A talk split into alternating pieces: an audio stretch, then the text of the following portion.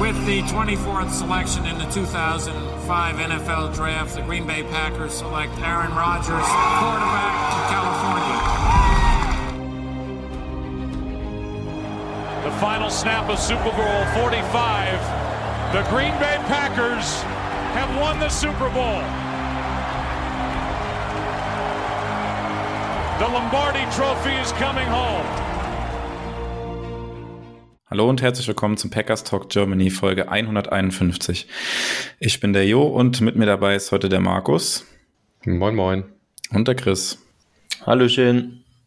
Ja, wir ähm, sind nach einer Woche Pause wieder da und äh, in der Woche ist sehr viel passiert. Deswegen ähm, ja, haben wir jetzt einige Themen vor der, vor der Brust, die wir gerne besprechen wollen in der Ausgabe und ähm, ja, wollen im Prinzip auf die ja, letzten zwei Wochen so ein bisschen zurückblicken, insbesondere auf die letzte Woche, wo ja dann relativ viel passiert ist und jetzt auch rückblickend mit der Free Agency. Die Packers mussten ja noch ein bisschen was tun, um, äh, um ja, in den Cap Space reinzu, reinzukommen und die Moves wollen wir heute ein bisschen durchsprechen. Ähm, ja, ein bisschen kontrovers auch diskutieren bei dem einen oder anderen Thema. Und ähm, ja, starten wollen wir direkt ähm, mit dem ja, größten Batzen, sage ich mal, oder der größten Entscheidung in den letzten Wochen und das ist die Vertragsverlängerung von ähm, Aaron Rodgers. Ähm, ja, das ist ja dann letzte Woche schon ja bekannt worden, ähm, dass Rodgers bei den Packers bleiben will. Am Anfang standen ja da, äh, stand ja da eine Vertragsverlängerung von vier Jahren mit einem Volumen von 200 Millionen im Raum. Letztendlich ist es jetzt eine Dreijahres ähm, Verlängerung geworden mit einem Gesamtvolumen von 150 Millionen, also 50 Millionen pro Jahr. Damit ist Rodgers jetzt dann momentan erstmal der bestbezahlteste Quarterback in der NFL. Ich glaube, das war auch sein Anspruch. Ähm, ja, vielleicht erstmal die Frage dann an euch beiden. Ähm, fangen wir einfach mal mit Markus direkt an, ähm, der ja da das ein bisschen skeptischer sieht als so die meisten im, in der Packers-Bubble. Und ähm, ja, Markus, du hast die Hände über dem Kopf zusammengeschlagen mhm. wahrscheinlich. Was hältst du von der Vertragsverlängerung? Nicht so viel. Ähm, fängt natürlich damit an, dass ich kein Fan davon war, das ähm, ganze, die ganze Beziehung mit Rogers fortzusetzen, sondern ich hätte es besser gefunden, man hätte jetzt den Cut gemacht, man hätte diesen relativ guten Kader äh, genommen, hätte Jordan Love da reingesetzt und wäre mit ihm weiter in die Zukunft gegangen, hätte geschaut, ob er der Quarterback denn für die nächsten 10, 15 Jahre ist. Dass man jetzt mit Rogers äh, sich ich sag mal, zwei, drei Jahre, wie lange auch immer, versucht, noch irgendwie das Fenster offen zu halten, um eben einen Super Bowl zu gewinnen, bin ich nicht so der Fan von, weil das eben bedeutet, dass wir dann am Ende von diesem Fenster den Cap äh, im Grunde begraben können. Das kommen wir gleich nochmal zu, wie viel Dead Cap da am Ende auf uns zukommen könnte. Plus gleichzeitig äh, kann dieser Vertrag ja auch noch bis 2026 gehen, also noch sehr, sehr lange. Und ich sehe einfach nicht, dass, äh, auch wenn Tom Brady das die Ausnahme von der Regel ist, dass ein NFL-Spieler so lange auf Niveau performen kann. Da bin ich nicht überzeugt von. Ja, ich glaube, alle, die öfter zuhören, kennen ungefähr auch unsere Standpunkte so zu dem Thema. Ähm, für mich war der Deal die richtige Entscheidung von den Packers. Ähm, also den Standpunkt, ähm, dass man halt, wenn Rogers dann ans, ans, Ende dieses Deal kommt oder sogar vorher dann aufhört oder sonstiges, dass man dann der Cap-Hölle ist, unterschreibe ich auch zu 100 Prozent. Das ist ungünstig, aber in meinen Augen steht darüber eben, dass man in der NFL halt primär als Ziel haben sollte, als Franchise einen Super Bowl zu gewinnen. Und wenn man das Glück hat und einen Quarterback hat, der einem das Super Bowl Window eben über so viele Jahre offen hält und das mit Sicherheit auch noch für die nächsten ein, zwei Jahre kann. Also Rogers hat jetzt die letzten zwei Jahre selbstverständlich keine Zeichen gezeigt, dass es jetzt altersbedingt irgendwie bergab geht. Kann immer passieren, aber er hat nichts gezeigt bisher in die Richtung. Eher, dass es noch ein bisschen bergauf geht. Ähm, ja, für mich muss man das Fenster so lange aufhalten, wie es möglich ist und dann eben auch ein bisschen mehr Geld investieren. Und die Jahre, die dann eben Cap-Technik sehr, sehr schwierig werden im Anschluss daran, muss man dann eben auch dafür in Kauf nehmen, auch wenn die gegebenenfalls dann sehr, sehr unansehnlich werden. Ja, ich habe da zu Chris im Prinzip nichts hinzuzufügen. Das ist auch so mein Standpunkt, den äh, ich da ver vertrete. Die Packers haben jetzt halt ja, oder sind in der glücklichen Situation, einen Franchise-Quarterback zu haben. Man sieht jetzt da in der Offseason auch wieder in der NFL, was da Teams für ja, verrückte Sachen machen, weil sie einfach keinen Quarterback finden, die äh, ja, ehemals Washington Football Team, jetzt Washington Commanders, die da ja total wirren Trade irgendwie für Carson Wentz machen. Solche Sachen. Und ja, wenn man es auf den Draft zugeht, wird man da vielleicht noch mehr solcher Sachen sehen. Die Broncos, die jetzt relativ viel bezahlt haben, für einen Franchise-Quarterback zu bekommen. Also Sachen, ja, ich finde, da muss man einfach, ähm, ja, die Situation annehmen. Die Packers haben jetzt halt noch einen Franchise Quarterback. Rogers hat sich ja entschieden, noch bei den Packers bleiben zu wollen und ähm, ja, dementsprechend haben die Packers da das möglich gemacht. Man kann natürlich jetzt darüber diskutieren, muss Rogers in seinem Alter, muss er noch mal so viel verdienen. Aber ja, die Diskussion kann man an so vielen Stellen aufmachen, auch auf Spieler, die, auf die wir vielleicht nachher noch zu sprechen kommen, sind auch vielleicht die besten Spieler auf ihrer Position, wollen auch entsprechend viel verdienen und ähm, das war, glaube ich, illusorisch zu glauben, dass ähm, Rogers da jetzt irgendwie für 20 Millionen pro Jahr spielt oder sowas. Er war der Back-to-Back-MVP und ähm, das ist halt gang und gäbe, dass man da jetzt so bezahlt wird. Und das, ähm, ja, ich glaube, Pat McAfee war es gewesen, der das ja dann auch zitiert hat, als die ersten Zahlen da ähm, ja im Raum standen. Um jetzt vielleicht mal ein bisschen ins Detail zu gehen, was den Vertrag angeht. Ähm, äh, der die ersten Zahlen mit den 200 Millionen und vier Jahre, die da im Raum standen, verneint hatten und hat gesagt, es gibt einen Team-Friendly Deal, der, die Zahlen, die da im Raum stehen würden, wären nicht richtig. Und jetzt kam man dann raus, okay, es sind drei Jahre 150 Millionen, sind ja trotzdem immer noch 50 Millionen pro Jahr. Dann fragt man sich jetzt, ja, wie kann das jetzt team-friendly sein? Also, ja, ähm, wie passt das zusammen? Und das ist einfach so, dass der Vertrag so strukturiert ist, dass Rogers im jetzt in der kommenden Saison in 2022 ein Capit von nur in Anführungszeichen 28,5 Millionen Dollar hat. Äh, mit dem alten Vertrag, ähm, der ja sozusagen dann abgelöst wurde jetzt, ähm, die, die Cap-Zahl äh, wären 46 Millionen gewesen, also spart man da schon deutlich ein und auch im nächsten, äh, also im übernächsten Jahr dann in 2023 in der übernächsten Saison ähm, steigt der Cap-Hit dann auch nur um drei Millionen, also 31,6. Das heißt, die Packers haben ja, mit dem Cap-Hit von Rogers noch genug Cap-Space zur Verfügung, um in diesen zwei Jahren zumindest ähm, ja, das Team halbwegs zusammenzuhalten oder auch punktuell halt noch zu verstärken. Ähm, ja, ich gebe jetzt nochmal ab an Markus, der kann vielleicht nochmal ein bisschen im Detail sagen, was uns dann danach drohen könnte. Also ich habe es gerade gesagt, 2022 28,5 Millionen Capit und 2023 31,6. Ich glaube, man kann auch relativ sicher davon ausgehen, dass Rogers diese beiden Jahre dann wahrscheinlich noch bei den Packers spielen wird. Ja, und das dicke Ende, Chris hat es eben auch schon angedeutet, ähm, könnte dann ab 24 kommen. Wie sieht das aus, Markus? Ja, genau. Und zwar würde er da also erstmal 40 Millionen gegen den Cap zählen, wenn er diese 24er Saison bei uns ausspielt. Und wenn er dann danach aufhören würde oder entlassen oder getradet, was auch immer würde, hätten die Packers einen Dead Cap von 76 Millionen und ein paar zerquetschte. Ich hab's jetzt hier äh, vor mir, aber da ist es auch nur grundet auf knapp 76 Millionen und ähm, das ist einfach ein Dead Cap, wenn der meiner Meinung nach nicht tragbar ist und deswegen man meiner Meinung nach auch nicht von einem Team-Friendly Deal sprechen kann. Der Deal ist Cap-Friendly, weil er durch diese ganz, durch diese ähm, Geldsummen, die in bestimmte Boni gepackt sind, sehr leicht verschiebbar ist in den einzelnen Jahren. Und eben mit diesen zwei Optionsjahren in 25 und in 26, die ja möglicherweise noch in den Vertrag drangehängt werden können, kann man eben nochmal Cap nach hinten schieben.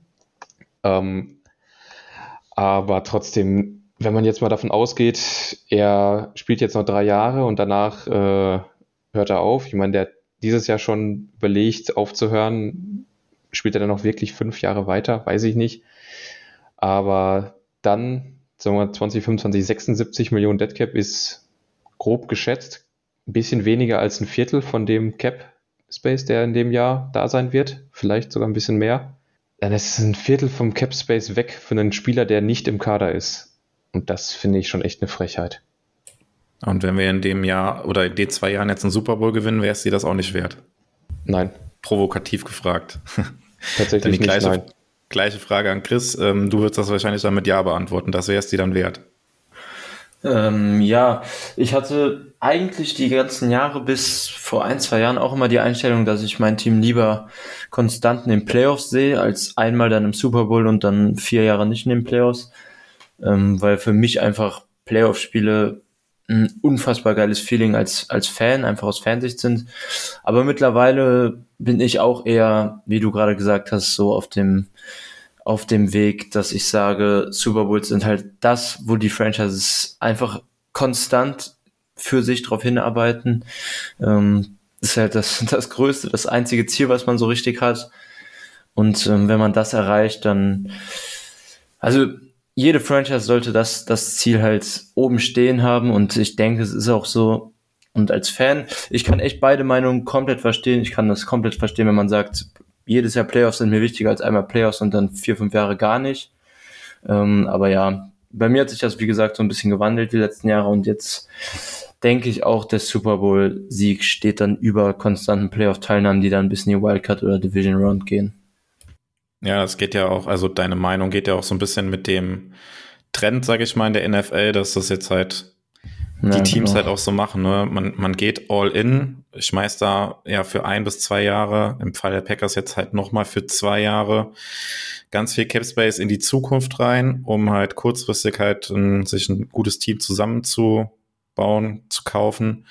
Ähm, ja, und danach sozusagen die Sintflut. Dann muss man halt ja, ein, zwei Jahre, vielleicht drei Jahre Rebuild machen, um dann irgendwie wieder in die Nähe zu kommen. Dann ist aber halt auch wieder die Frage, findet man Franchise Quarterback und so weiter. Das sind dann Sachen, mit denen wir uns dann vielleicht in äh, ja, den nächsten drei oder vier Jahren dann beschäftigen müssen. Aber kurzfristig, ja, wissen wir jetzt, dass Rogers bei den Packers bleibt und ähm, ja, bei dem Vertrag, man kann eigentlich davon ausgehen, dass er die zwei Jahre auf jeden Fall spielen wird und dann vielleicht nach der 23er Saison aufhören könnte mit dem entsprechenden Dead Cap, was Markus gerade gesagt hat, der dann ein Viertel des Cap Spaces ausmachen würde.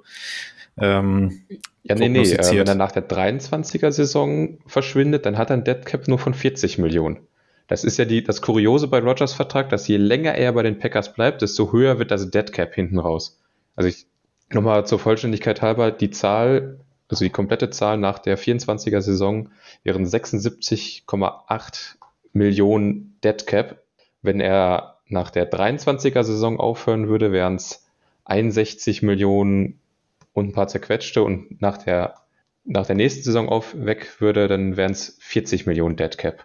Das ist halt, und wenn man jetzt, sagen wir, wenn er jetzt zu dem, äh, zu dem Szenario kommt, dass er noch länger bei uns spielt, dann würde man wahrscheinlich diese 25 und 26er Option, die man im Übrigen bis einen Tag vor dem ersten Spiel in der Regular Season der Saison davor ziehen kann, also die 25er Option würde 23 gezogen werden und die 26er Option müsste 24 gezogen werden.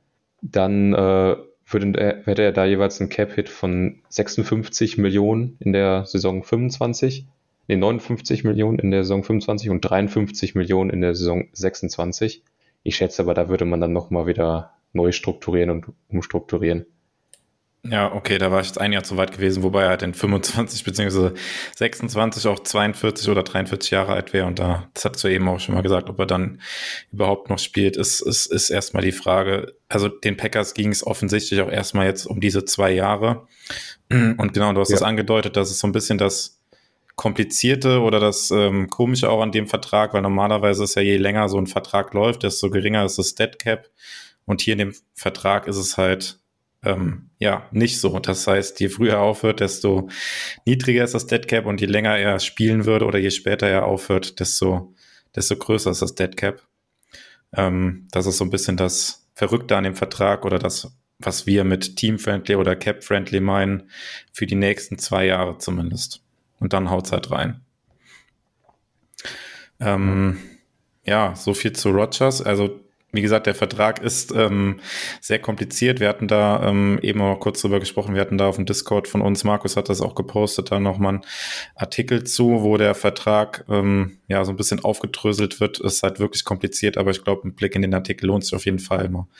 Ähm, Blick da, klickt da gerne mal rein in den Artikel. Ähm, wenn ihr beide jetzt ansonsten nichts mehr zu Rogers habt, wenn ihr mir jetzt nicht widersprecht, können wir zur nächsten Personalentscheidung kommen, die die Packers getätigt haben. Ähm, und das war der Franchise-Tag für Devontae Adams. Ähm, ja, die Packers haben das ja schon länger versucht oder haben es auch angedeutet, dass sie ähm, Adams gerne halten würden.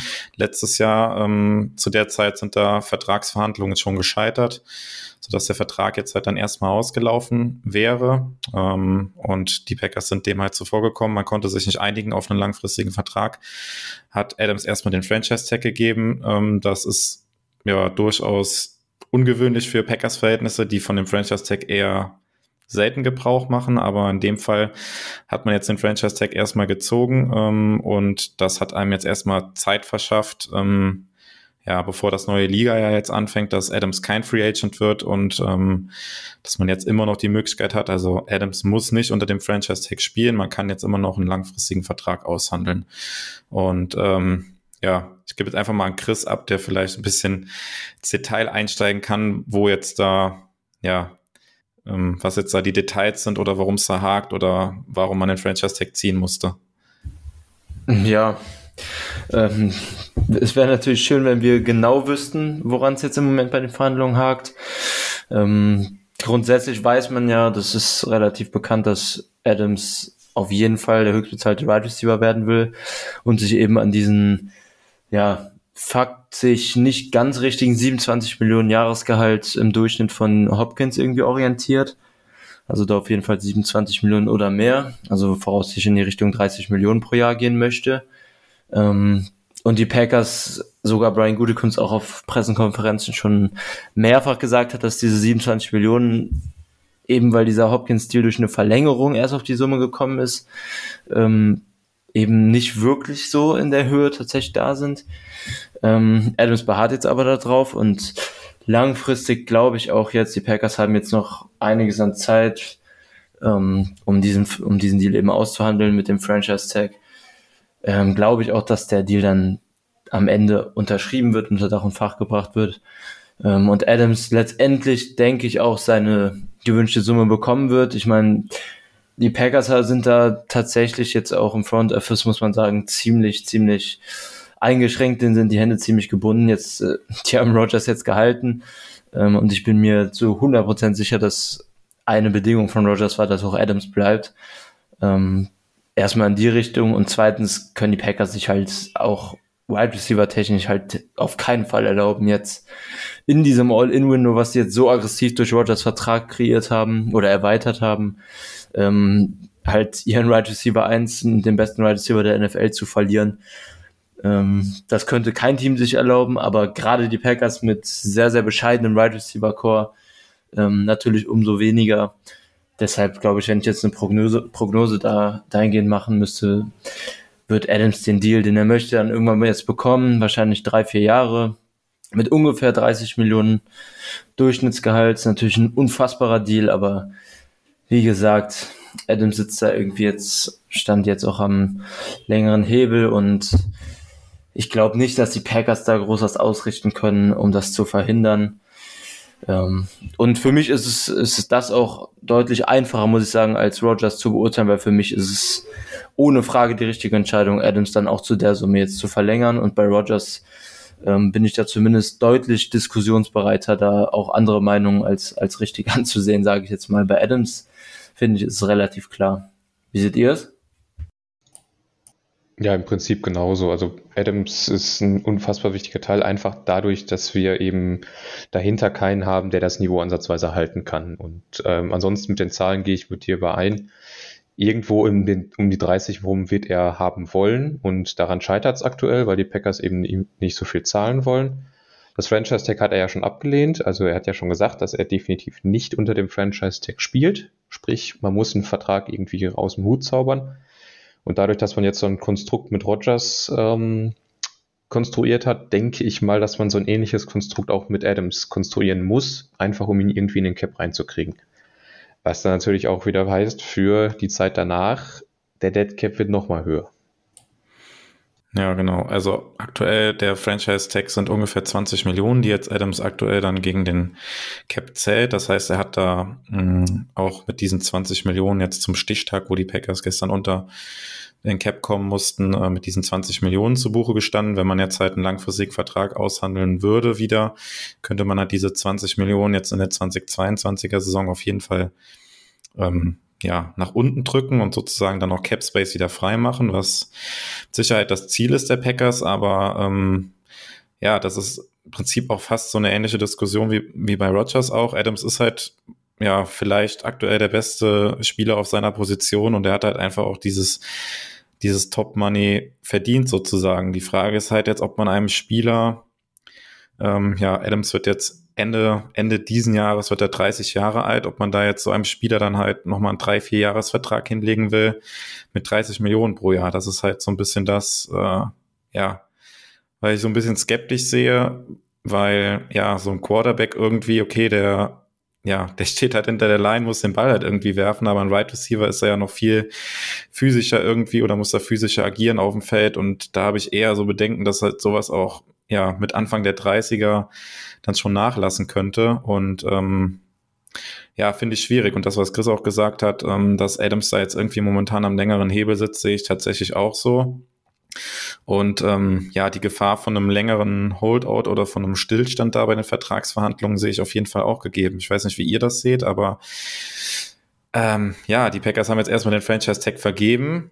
Und ähm, ja, Adams hat gesagt, er spielt nicht darunter, aber ja, wie, wie kommt man jetzt aus dieser Situation raus? Die Packers wollen nicht das bezahlen, was Adams haben will. Und ich sehe da wirklich die Gefahr, dass sich das irgendwie auch so ein bisschen in die Saison noch reinziehen kann. Ich weiß nicht, wie ihr das seht. Mhm. Ja, die Packers haben ja noch bis, ich weiß es nicht genau, bis Mitte Juni müsste es sein, Zeit, um den langfristigen Vertrag auszuhandeln. Danach geht es ja nicht mehr und ähm, ja, also wie gesagt, ich denke, es wird zu einer Einigung kommen, aber ich glaube auch, dass was du gesagt hast, dass es noch was dauert. Ähm, würde ich auf jeden Fall unterschreiben, weil was man jetzt zuletzt gehört hat, waren die beiden Parteien da jetzt noch ziemlich weit auseinander, was die Vorstellung des Vertrags angehen. Und ja, also ich, ich gehe da voll mit. Ich denke, man kann damit rechnen, dass das sich noch was zieht. Ähm, bis Mitte des Jahres ungefähr. Ende Mai vielleicht, Anfang Juni. Und ähm, die ersten Rookie-Minicamps oder Minicamps, die dann da stattfinden, auch Adams noch nicht da sein wird. Das denke ich auch. Aber zum Start des Trainingcamps dann später im Sommer bin ich ziemlich zuversichtlich, dass die Sache dann geregelt ist. Und äh, ja, ich rede mir die Zuversicht da auch ein bisschen ein, weil ich nicht will, dass das so passiert jetzt in der Saison, in der man so viel investiert, dass dann sowas, ähm, so eine Sache neben dem Platz auch einen Einfluss hat dann eben auf den Saisonstart. Das wäre sehr, sehr ungünstig jetzt in der aktuellen Situation für die Packers, wenn das jetzt so ein bisschen Schatten darüber werfen würde. Ja, und es schränkt ja auch die, den Handlungsspielraum so ein bisschen ein, weil es stehen halt diese 20 Millionen jetzt gegen den Cap und genau, ja, genau. wie auch immer man, wie auch immer man den Vertrag jetzt ausgestalten wird, ob jetzt, keine Ahnung, 28 Millionen oder 30 Millionen, das wird auf jeden Fall der Cap-Hit wird bei diesem Vertrag auf jeden Fall im, in 2022 weniger als diese 20 Millionen sein, die jetzt der Franchise-Tag wären. Ja. Von, von daher schränkt das halt auch den Handlungsspielraum in Sachen Vertragsgespräche mit anderen Spielern halt ein, solange man das halt nicht äh, geklärt bekommt mit Adams. Ja, und das ist halt dann ja, die Frage. Guter Punkt. Die Frage. Ja, deswegen ähm, auch dass Adams da am längeren Hebel sitzt, weil die Packers natürlich äh, jetzt nicht auf dem Cap Space rumsitzen und äh, mit dem Geld um sich schmeißen können, sondern da halt jeden Cent eigentlich umdrehen müssen und das halt auf jeden Fall, weiß ich, vielleicht mal so fünf, sechs, sieben Millionen, die da irgendwie fehlen dieses Jahr oder jetzt aktuell zum jetzigen Zeitpunkt fehlen, um da irgendwie die anders zu verplanen. Ja, ähm, könnte mir auch vorstellen, ähm, dass Adams vielleicht oder die Berater auch noch abwarten, was jetzt mit Chris Godwin passiert, der ja auch den Franchise-Tag bekommen hat bei den Bucks. Der wird nicht so viel verdienen wahrscheinlich, dass er jetzt der beste Wide Receiver oder bestbezahlteste Wide Receiver der NFL wird, aber vielleicht will man das auch noch abwarten, gucken, was der so bekommt.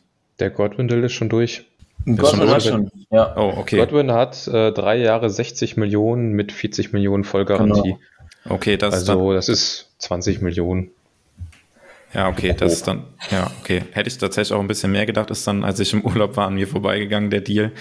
Ähm, ja, ansonsten ist auch, glaube ich, jetzt kein großer Wide Receiver oder keiner der Top-Wide Receiver, der noch irgendwie auf einen Deal wartet, was ja auch häufig dazu beitragen könnte, dass so ein Deal jetzt wie im Fall von Adams irgendwie auf sich warten lässt. Ja, also ich kann mir wirklich vorstellen, dass sich das noch sehr lange zieht und das macht mir so ein bisschen Bauchschmerzen, muss ich ganz ehrlich sagen. Ja, absolut. Äh, die letzte Zahl, die verlautbart wurde, war eben die 23 Millionen, die die Packers geboten haben. Und äh, das ist halt von der 30 dann doch noch relativ weit weg. Übrigens, ähm, kleine Zahl am Rande, dieses, diese äh, Franchise Tag würde ihn, würde ihm aktuell zum, vom Basisgehalt zum bestbezahlten Receiver machen. Und vom äh, Durchschnittsgehalt, wenn man das mal runterrechnet, wäre er aktuell der drittbestbezahlte Receiver hinter einem Julio Jones, der gecuttet wurde, und eben hinter dem besagten Hopkins-Vertrag. Also ganz so schlecht ist das Tag nicht bezahlt eigentlich. Aber er hat halt schon gesagt, spielt nicht drunter und Rest habt ihr ja, erwähnt. Ich, ich meine, wenn er halt hohe 20er oder 30er im Schnitt will, dann sind 20 halt im Vergleich dazu schon wenig und außerdem geht es ihm ja ähm, andererseits natürlich auch um langfristigen Vertrag, der ihn da langfristig auch Garantien reinspült, ne? Und nicht nur ein Jahr und trotzdem acht und neun oder noch acht, neun oder zehn Millionen weniger, als er eigentlich im Schnitt haben will. Ja, das ist sein letzter großer Vertrag in der NFL und danach, weiß ich nicht, vielleicht ein, zwei Jahre noch irgendwo unterkommen nach so einem längeren Vertrag jetzt, aber dann wird wahrscheinlich auch irgendwann das Karriereende dann nahen und da will man natürlich jetzt nochmal absahen. Also die ja. Adams-Perspektive kann man auf jeden Fall auch verstehen. Ne? Und, und, dazu Absolut, kommt natürlich noch, dass, natürlich. dass Adams auf keinen Fall eine bessere Verhandlungsposition haben kann als jetzt. Der war jetzt zwei Jahre hintereinander wahrscheinlich der beste Wide Receiver in der NFL, ist noch unter 30, also man kann halt keine bessere Verhandlungsperspektive haben. Und wenn er jetzt keinen langfristigen Deal kriegt, geht er halt Risiko ein, nächstes Jahr dann als viert besser Wide Receiver so im Konsens dazustehen und dann halt auch 30 zu sein. Ähm, also aus seinen Augen macht es halt komplett Sinn, ne? Ja, klar. Also wenn man das aus seiner Perspektive betrachtet, ne, der würde ich jetzt auch sagen, gebt mir jetzt diesen vier, fünf Jahresvertrag, das ist mein Rentenvertrag und wie ihr alles, alle Gründe gesagt habt, ne, er sitzt, hat hier alle Karten in die Hand und die Packers müssen irgendwie arbeiten, dass sie ihn glücklich machen, weil, das ist leider das Problem, äh, der aktuelle Cap-Head der Packers, äh, freie Cap-Space der Packers sind 1,1 Millionen. Ein bisschen noch mit dabei, aber das reicht aktuell nicht mal, um die Draftklasse zu, unter Vertrag zu nehmen. Also da muss auf jeden Fall noch was passieren. Ja, genau. Also da ist noch mächtig Arbeit äh, an dem Vertrag zu tun oder da kann man jetzt auch gespannt sein, was am Ende rauskommt. Ähm, ob drei Jahre, ob vier Jahre und wie dann letztendlich der, der Cap-Hit ähm, auch über die Jahre verteilt wird. Und Markus hat es am Anfang ähm, bei der Diskussion schon mal angedeutet, es könnte tatsächlich auch irgendwie sowas ähnliches bei rumkommen wie bei Rogers, dass man da 2022 und 2023 ähm, das massiv drückt, dann letztendlich auf die Forderung von Adams eingeht, irgendwie die 30 Millionen pro Jahr dann sozusagen sozusagen rauskommen beim Vertrag, aber dann irgendwie 24, 25 massiv reinhauen, die Verträge oder der Vertrag dann von Adams. Sowas könnte ich mir am Ende dann auch vorstellen. Aber ja, das wird noch spannend und kann sich mutmaßlich noch ein bisschen hinziehen, wie wir angedeutet haben.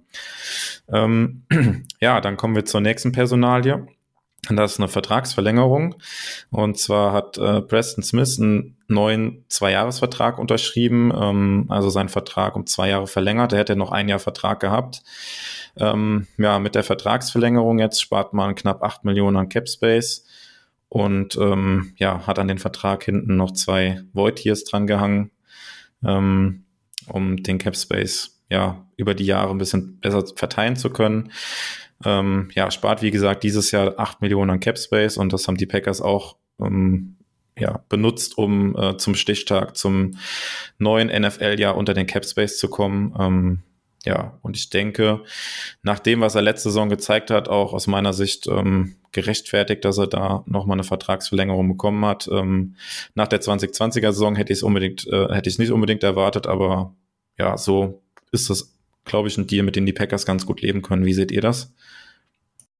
Ähm, ja, grundsätzlich, ja, ich bin nicht der größte Preston Smith-Fan. Ähm, ich finde ihn okay, finde ihn auch gut, aber ihm dann diese Summen zu geben, ja, okay, man kann argumentieren, er wird für seine Loyalität belohnt, weil er letztes Jahr ein Paycut hingenommen hat.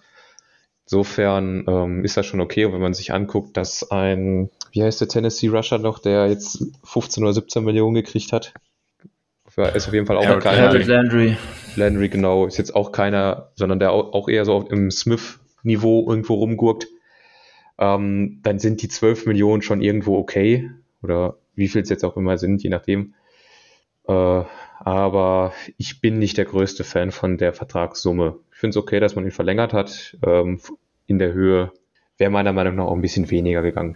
Gerade wenn man sieht, dass in der Edge-Klasse dieses Jahr im Draft sehr viel, sehr gute Jungs unterwegs sind. Ja, also, also ich halt auch insgesamt ähm, Smith nur für okay bis in seinen besten Spielen vielleicht gut. Aber ich muss sagen, dass ich mit dem Vertrag echt absolut einverstanden bin trotzdem. Ähm, weil die Deadcap, ah, die Katzen sind auch mal wieder da, wie im letzten Podcast. Ähm, dass die Deadcap-Summen bei Smith halt echt absolut in Ordnung sind. Nach der 2022er-Saison würden wir schon für 4 Millionen plus quasi im Capit dann rausgehen mit nur 9,7 Millionen Dead Cap. Ähm, danach geht's pro Jahr immer noch weitere 2 bis 3 Millionen ungefähr runter. Also ich, ich bin echt zufrieden mit dem Vertrag, weil der absolut team-friendly ist. Die Packers kommen da, falls, falls Preston wieder ähm, eher an seine 2020er Form kommt, die etwas schlechter war, echt relativ schnell und auch relativ günstig aus dem Deal raus. Und für mich ist das sehr, sehr risikolos und deshalb bin ich damit ziemlich einverstanden. Smith ist ja jetzt dann auch schon kommende Saison 30 Jahre alt. Ähm, ja, auch auf einer athletischeren Position. Und ähm, ich bin damit in Ordnung, jetzt auf jeden Fall dieses Jahr ihn noch zu haben und dann eben von da an weitergehend zu schauen, wie er gespielt hat, ob sich das mit dem Capit, den er dann weiterträgt, noch lohnt. Und ansonsten kann man sich relativ günstig und ähm, effektiv von ihm dann trennen. Deshalb bin ich mit dem Deal echt ziemlich glücklich gewesen. Ja, genau. Also der Knackpunkt ist für mich auch so ein bisschen, ob er halt an die Leistung aus der letzten Saison anknüpfen kann. Und ähm, wenn das der Fall ist, dann ist der Vertrag okay. Ähm, absolut im Rahmen meiner Meinung nach auch. Und genau, Chris hat's gesagt. Das ist halt so ein Vertrag, wo man dann auch ja nach der 23er Saison relativ günstig ähm, rauskommen könnte, wenn die Leistung dann abfallen sollte. Ähm, ja, dann Kommen wir zur nächsten äh, Personale hier bei uns auf der Liste, die wir jetzt haben, was eigentlich noch gar keine, ja, in dem Sinne noch kein, gar keine News sind, aber es wurde im Prinzip schon verkündet, aber es ist dann noch nicht offiziell geworden. Ähm, dass, ähm, ja, die Gerüchte gab es ja auch schon relativ ja kurz nach Saisonende schon, dass die Packers ähm, Devontville Campbell gerne behalten würden. Es gab ja auch dieses äh, Instagram-Bild in seiner eigenen Story, wo er nach der Saison noch mal in Green Bay war, wahrscheinlich schon zu Vertragsgesprächen. Und ähm, jetzt kam dann raus, dass die Packers ihm einen Vertrag angeboten haben von ähm, ja, einem Fünfjahresvertrag mit einem Gesamtvolumen von 50 Millionen Dollar, also 10 Millionen pro Jahr. Der Vertrag ist jetzt noch nicht offiziell geworden. Das heißt, der, ähm, zum Start des neuen Liga-Jahres war Campbell dann jetzt erstmal offiziell auf Free Agent. Aber eigentlich ist davon auszugehen, dass das auch so abgesprochen war und ähm, ja, Campbell dann jetzt in den kommenden Tagen den Vertrag unterschreiben wird. Ähm, ja, war einer der Leistungsträger in der Defense gewesen und auch so ein bisschen der Linebacker, nachdem man ähm, länger gesucht hat. Also hat eine richtig starke Saison gespielt, haben, glaube ich, die wenigsten so erwartet. Und ähm, für mich wäre das auf jeden Fall ein mega Gewinn, wenn man den zu den Konditionen in, in Green behalten könnte. Wie seht ihr es? Für mich auch. Also als der Deal rauskam, war ich echt absolut überrascht. Ähm, vor allem, weil Oluokon ja vorher bei den Jaguars noch seinen 15 Millionen Durchschnittsgehalt Deal unterschrieben hat und Campbell auf eine viel bessere Saison als Oluokon hatte. Ähm, fairerweise muss man natürlich bei Campbell dazu sagen, dass es jetzt mit Abstand sein bestes Jahr in der NFL war. Also ein gewisses Risiko birgt der Deal schon, ob die Leistung eben so aufrechterhalten werden kann. Aber ich glaube auch für ihn macht Sinn, im gleichen Scheme zu bleiben, beim gleichen Defense Coordinator, der ihm jetzt zu der Leistung quasi verholfen hat. Ähm, woanders wäre ich deutlich pessimistischer gewesen, jetzt, jetzt aus Teamsicht, wenn er woanders unterschrieben hätte, ähm, ob ein teurer Vertrag Sinn macht. Aber jetzt in der gleichen Defense, wo er gut ausgesehen hat, wo sein Skillset auch einfach besser zugepasst hat als vorher bei den Stationen, ähm, bin ich echt, also das ist für mich bisher auch in der Free Agency ähm, von den Packers Resignings relativ deutlich der beste Deal, mit dem ich am glücklichsten bin. Ähm, auch er jetzt Ende 20 kommende Saison, ähnliches Alter wie Adams.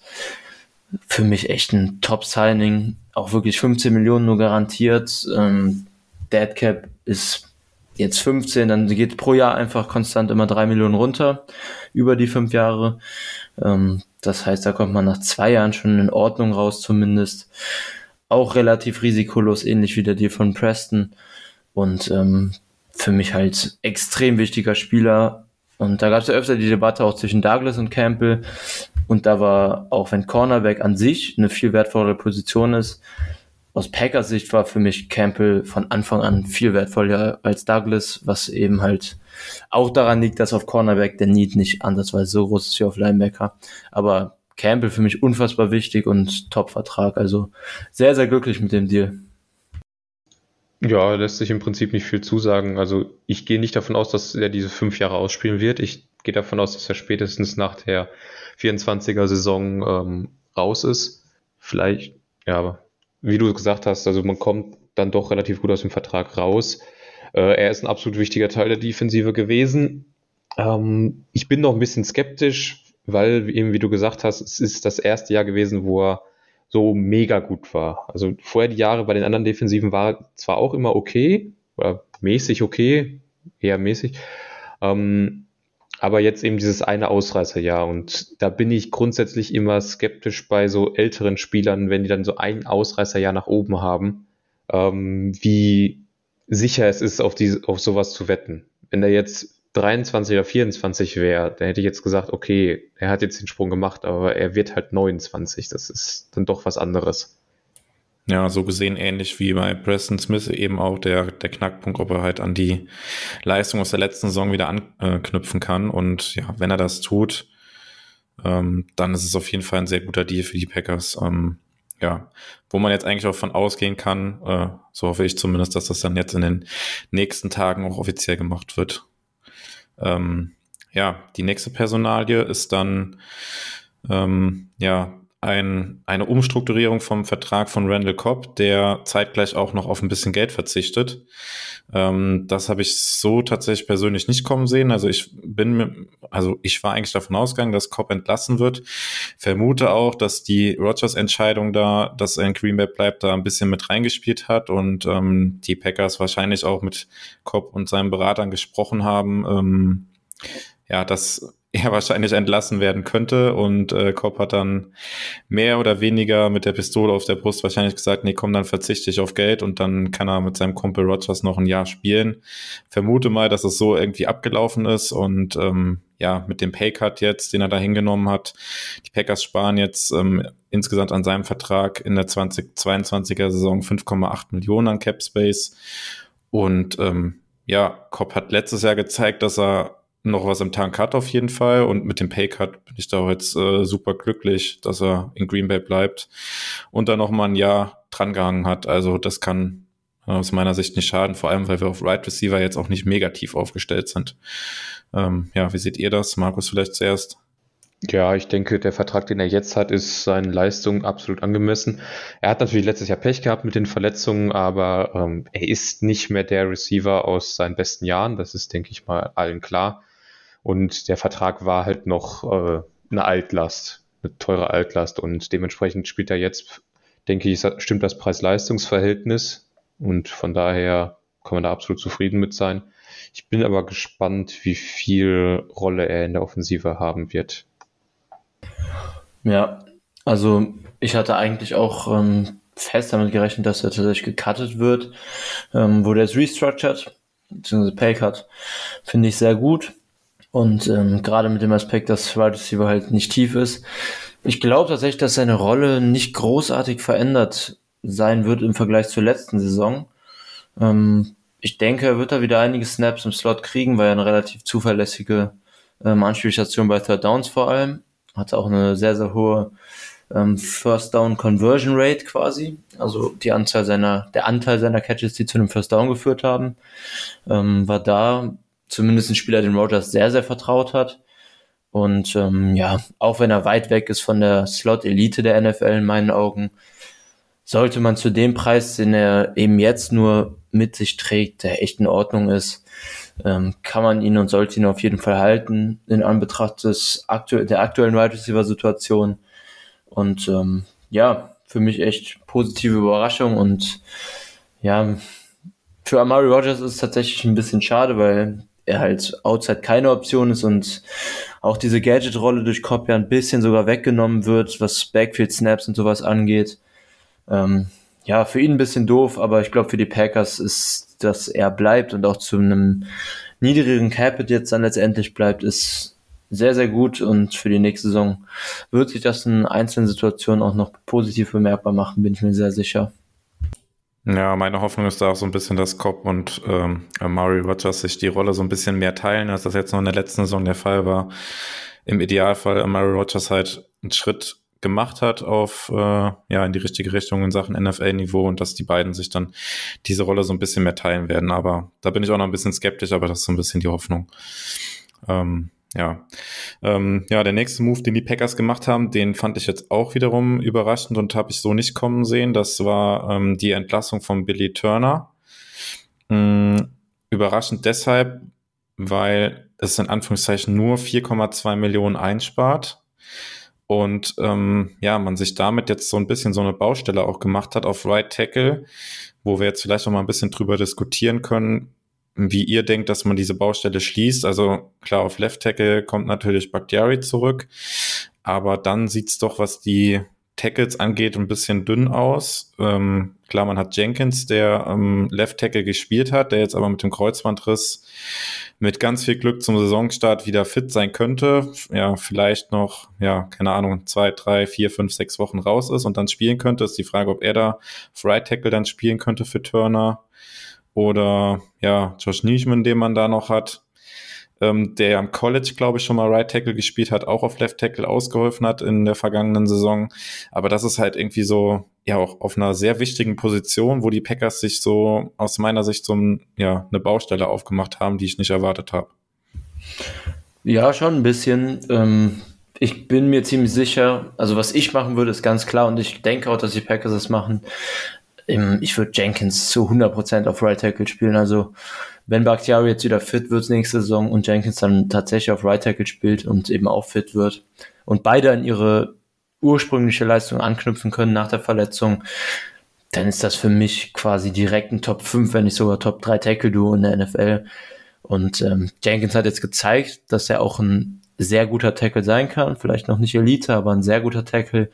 Und das bringt halt viel mehr Wert als ein Elite Guard zu sein, bringt viel mehr Wert, ein sehr guter Right Tackle zu sein, ähm, weil die Positionen halt außen auf Tackle im Gegensatz zu Interior O-Line viel mehr eins gegen eins basiert sind ähm, und insgesamt halt viel mehr Verantwortung und Value mitbringen. Deshalb ist meine Meinung ziemlich klar, dass ich Jenkins auf Right Tackle sehen würde. Auch wenn Neiman das echt solide gemacht hat, jetzt diese letzte Saison auf Tackle, ähm, bringt das für mich mehr Wert und die Interior O-Line wird dann eben aus den anderen zusammengesetzt. Ähm, da könnten auch eher Average-Spieler in meinen Augen ran.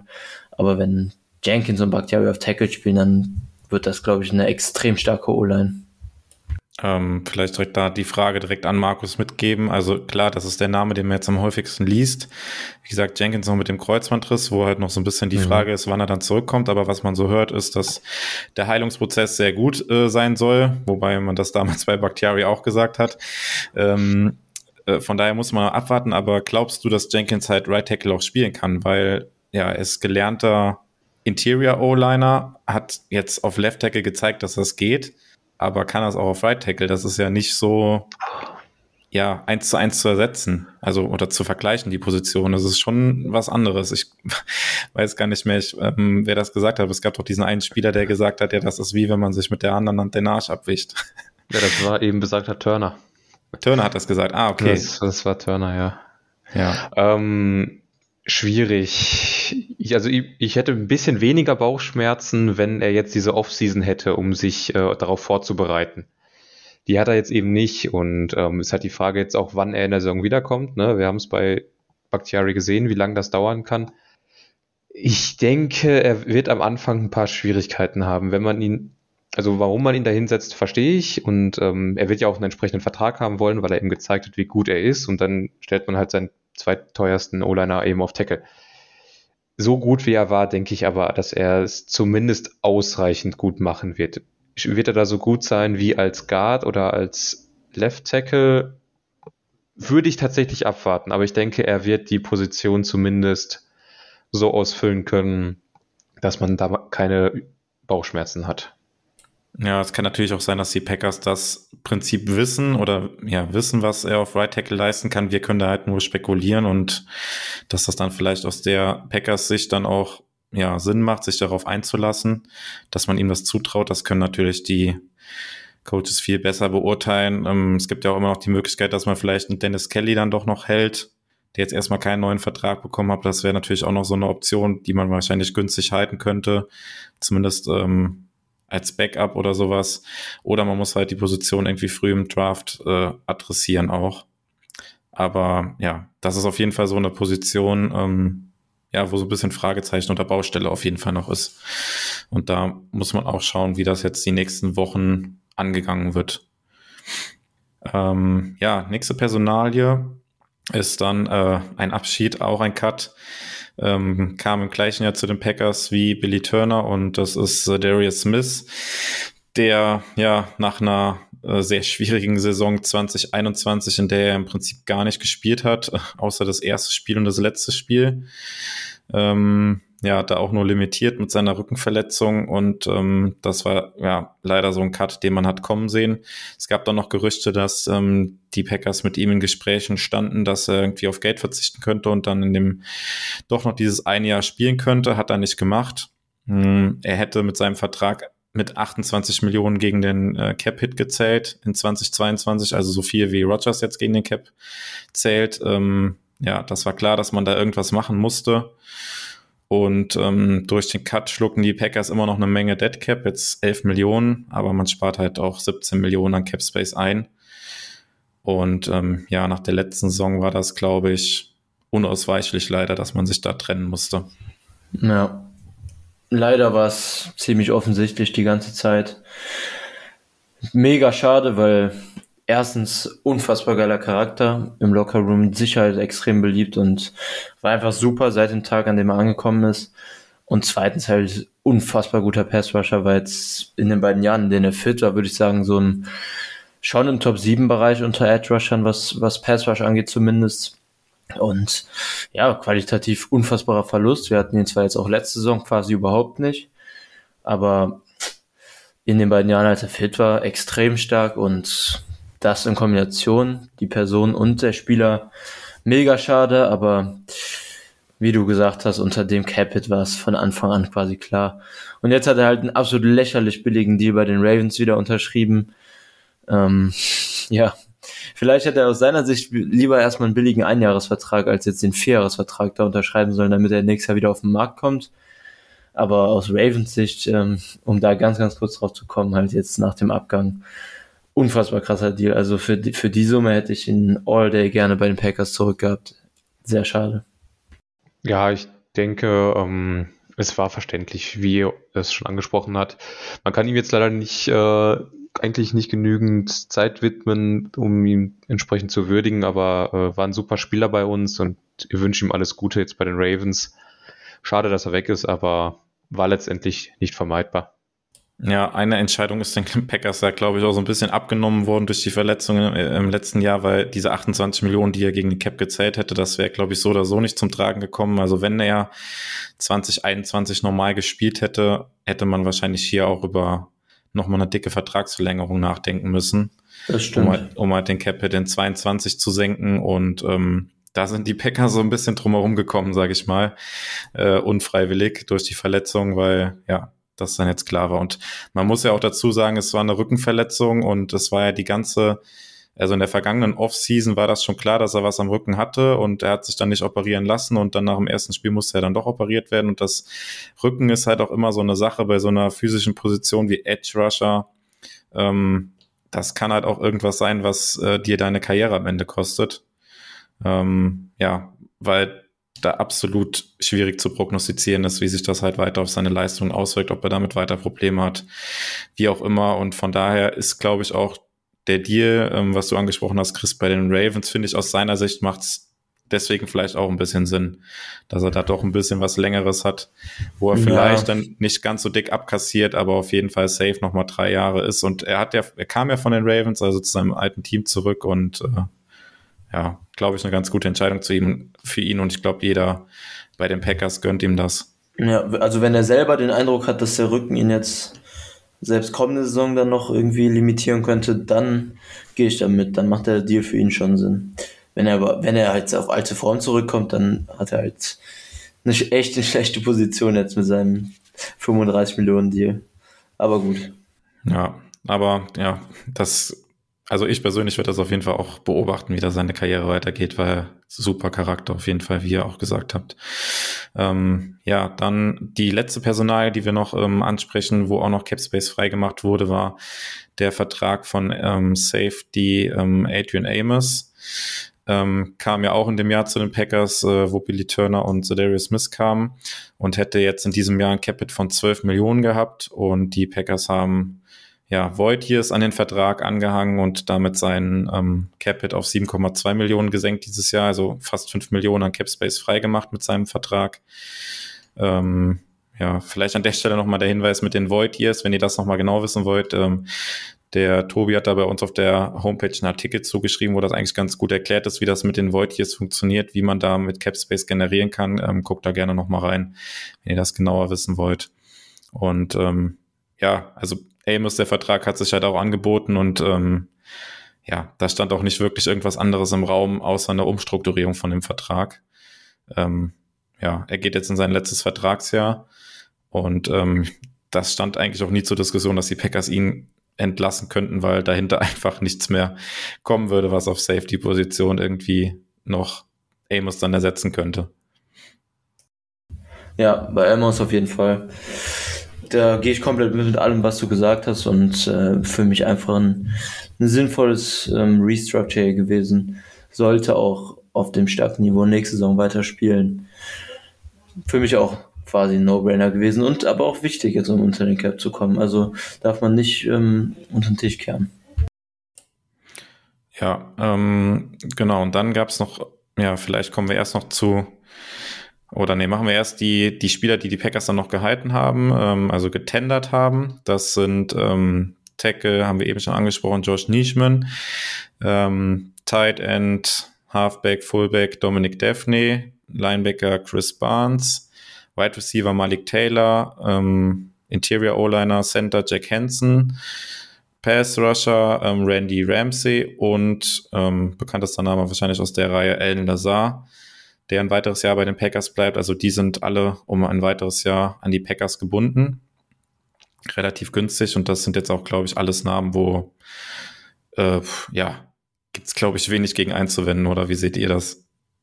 Nee, waren für mich auch alles ähm, die Kandidaten, die da von Anfang an quasi in Betracht kamen und auch hier quasi No-Brainer. Hätte man alle für diese billigen Tender halten sollen und haben die Packers jetzt auch logischerweise gemacht.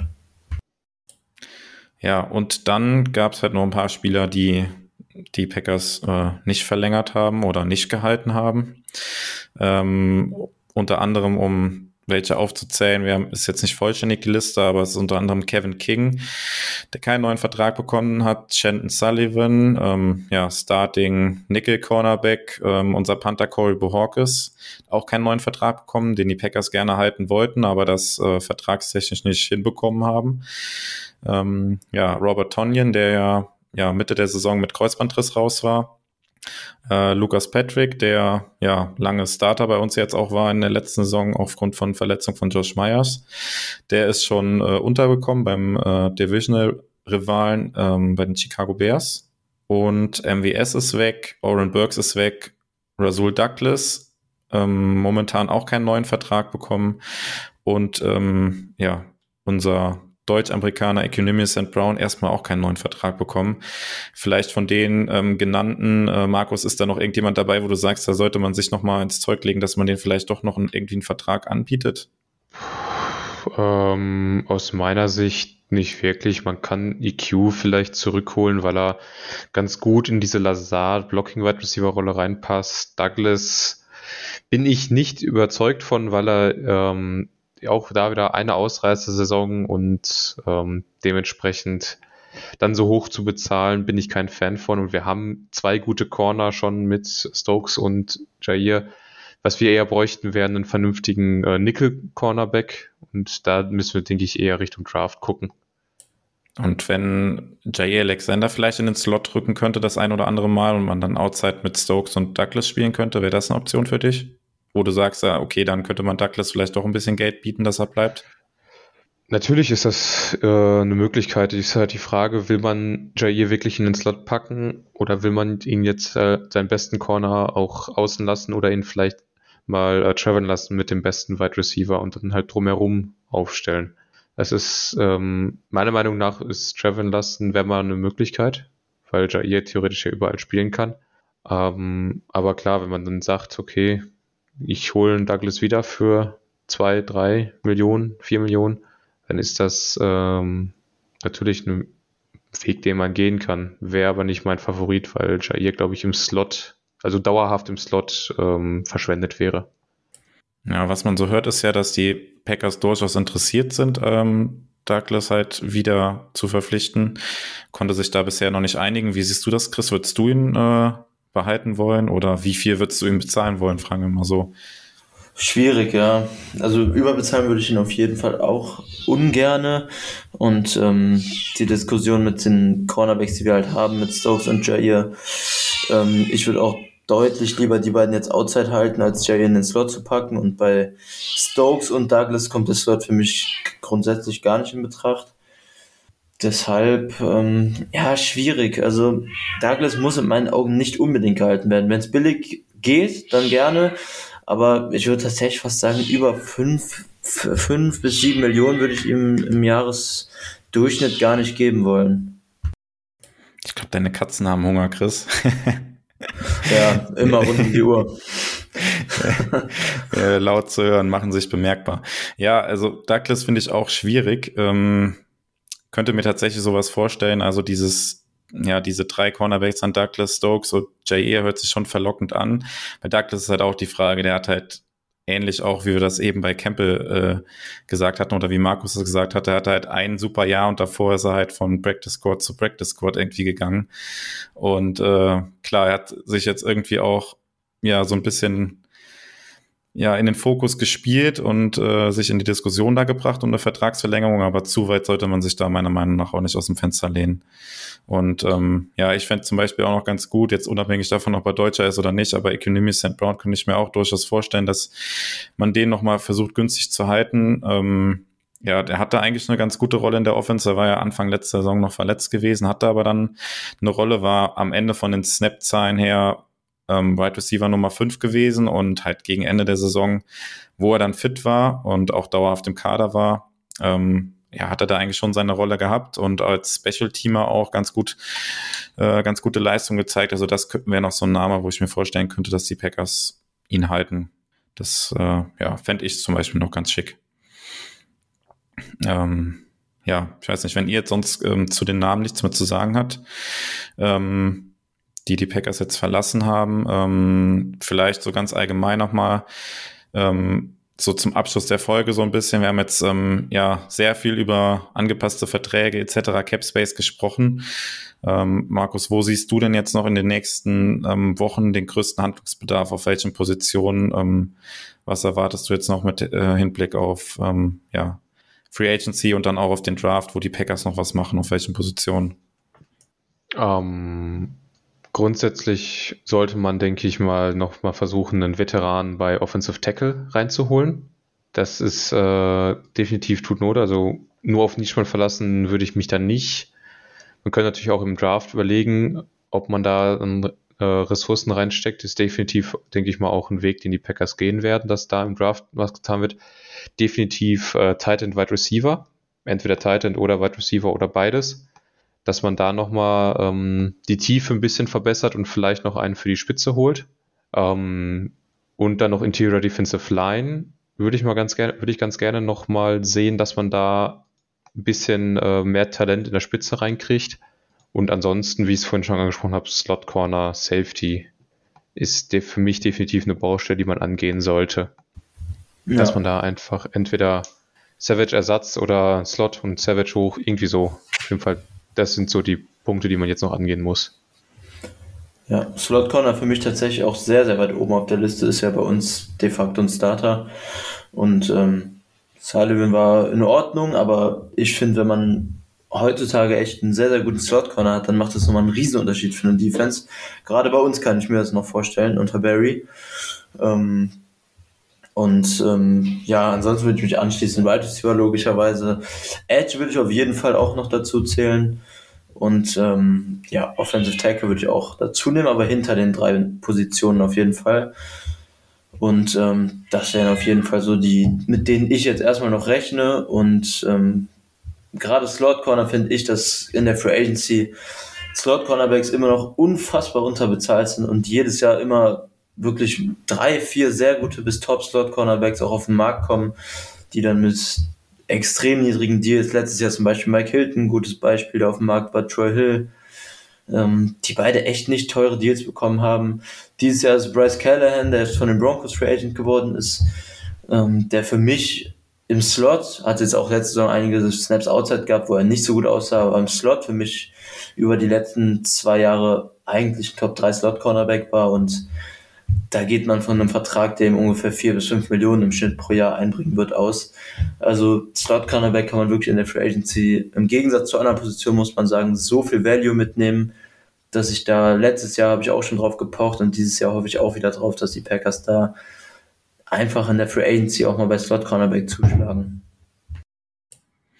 Ja, also ihr habt äh, schon viele Positionen auch genannt. Also es gibt auf jeden Fall noch einiges zu tun für die Packers. Und ähm, ja, ich habe das am Anfang der Folge schon so ein bisschen angedeutet. Für mich so mit die größte Baustelle oder was mir aktuell am meisten Bauchschmerzen bereitet hat, die Sache mit ähm, dem Vertrag mit Adams.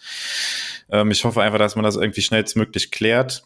Ähm, dass man da einfach noch Cap Space dann bekommt, um zum Beispiel so Positionen wie Slot Corner oder sowas noch zu adressieren oder was Markus gesagt hat, auch ein, ja, ein Veteran für äh, Offensive Tackle sich noch in den Kader holt. Ähm, das sehe ich auch als, auf jeden Fall als Need an.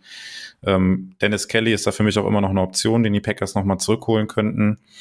Und ansonsten, ja, im Draft gehe ich auch davon aus, dass man auf jeden Fall in die Defensive Line investieren wird. Ähm, ja, die Packers haben so viele leichte Boxes gespielt, müssen gucken, dass sie den Run gestoppt kriegen und ein Kenny Clark in der Mitte reicht halt einfach nicht. Man braucht da nebendran noch ein bisschen mehr ähm, ja, klasse, um den Run zu stoppen. Da warte ich auf jeden Fall auch, dass man vielleicht sogar in der ersten Runde da ähm, auf einen Interior T-Liner geht. Die Klasse ist ja relativ gut.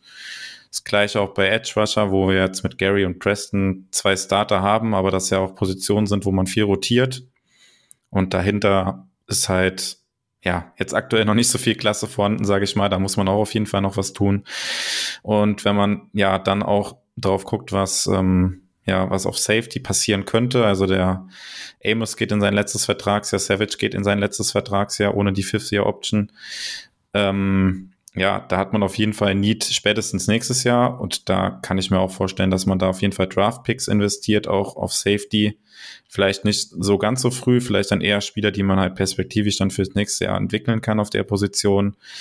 Ähm, aber das ist perspektivisch auf jeden Fall ein langfristiger Need, gerade wenn man auch sieht, was Safeties in der modernen NFL für oder an Bedeutung gewinnen, auch vielleicht wichtiger sind als Cornerbacks ähm, in der modernen NFL-Defense, ähm, ja, ist das auf jeden Fall auch ein großer Need in meinen Augen. Ja, und das sind insgesamt schon noch viele Baustellen, die die Packers haben, aber im Grunde muss man sagen, dass der, das Kerngerüst, also die, die Säulen des Kaders im Prinzip ja zusammengehalten wurden. Und ich glaube, insgesamt kann man trotzdem recht optimistisch sein, und in die Saison blicken. Ähm, sind jetzt noch sehr früh, aber würdet ihr das grundsätzlich ähm, äh, bestätigen oder seht ihr das anders? Nee, ich sehe es genauso. Also Baustellen hat man ja im Prinzip immer. Also es gibt immer ähm, ja, Fluktuationen im Kader und man muss immer gucken, dass man sich auf einzelnen Positionen verbessert, aber. Ja, eben. Solange man in so einem Window in die Packers sind halt keine Keyspieler verliert, ist äh, quasi das Optimum erreicht in meinen Augen. Ja, ähm, ich habe es mehrfach schon im Discord gesagt. Ich bin der Meinung, dass die Packers einen Playoff-Kader haben. Vollkommen egal, jetzt unabhängig von der Quarterback-Diskussion. Von daher, da bleibe ich auch weiterhin bei. Ähm, gibt natürlich immer noch Luft nach oben, ne? was wir gerade angesprochen haben. Von daher mal schauen, wie sie das jetzt noch in der kommenden Zeit lösen. Ja, und dann kommen wir so langsam zum Ende der Folge. Ich glaube, wir haben jetzt ähm, grob, was in den letzten zwei Wochen passiert, ähm, kurz und knapp zusammengefasst. Ihr habt einen groben Überblick, kennt unsere, kennt unsere Meinung dazu. Und ähm, ja, damit ist natürlich die, die Arbeit für das Front Office noch nicht getan. Wir haben es angedeutet, gibt immer noch viele Baustellen. Der Draft steht vor der Tür. Und wir werden das in den nächsten Wochen weiter begleiten und beleuchten aus unserer Sicht. Und ähm, ja, dann hören wir uns wahrscheinlich in den nächsten Wochen zu dem Thema Kaderbuilding etc. Draft auf jeden Fall wieder. Ähm, ja, wenn ihr nichts mit zu erwähnen habt, ähm, dann ja, bin ich schon mal raus mit einem Go Pack Go und dürft euch auch verabschieden. Und die Katzen dürfen auch Tschüss sagen. ich wollte gerade sagen, Top Timing. In dem Sinne auch von mir, Go Pack Go. Go Pack Go.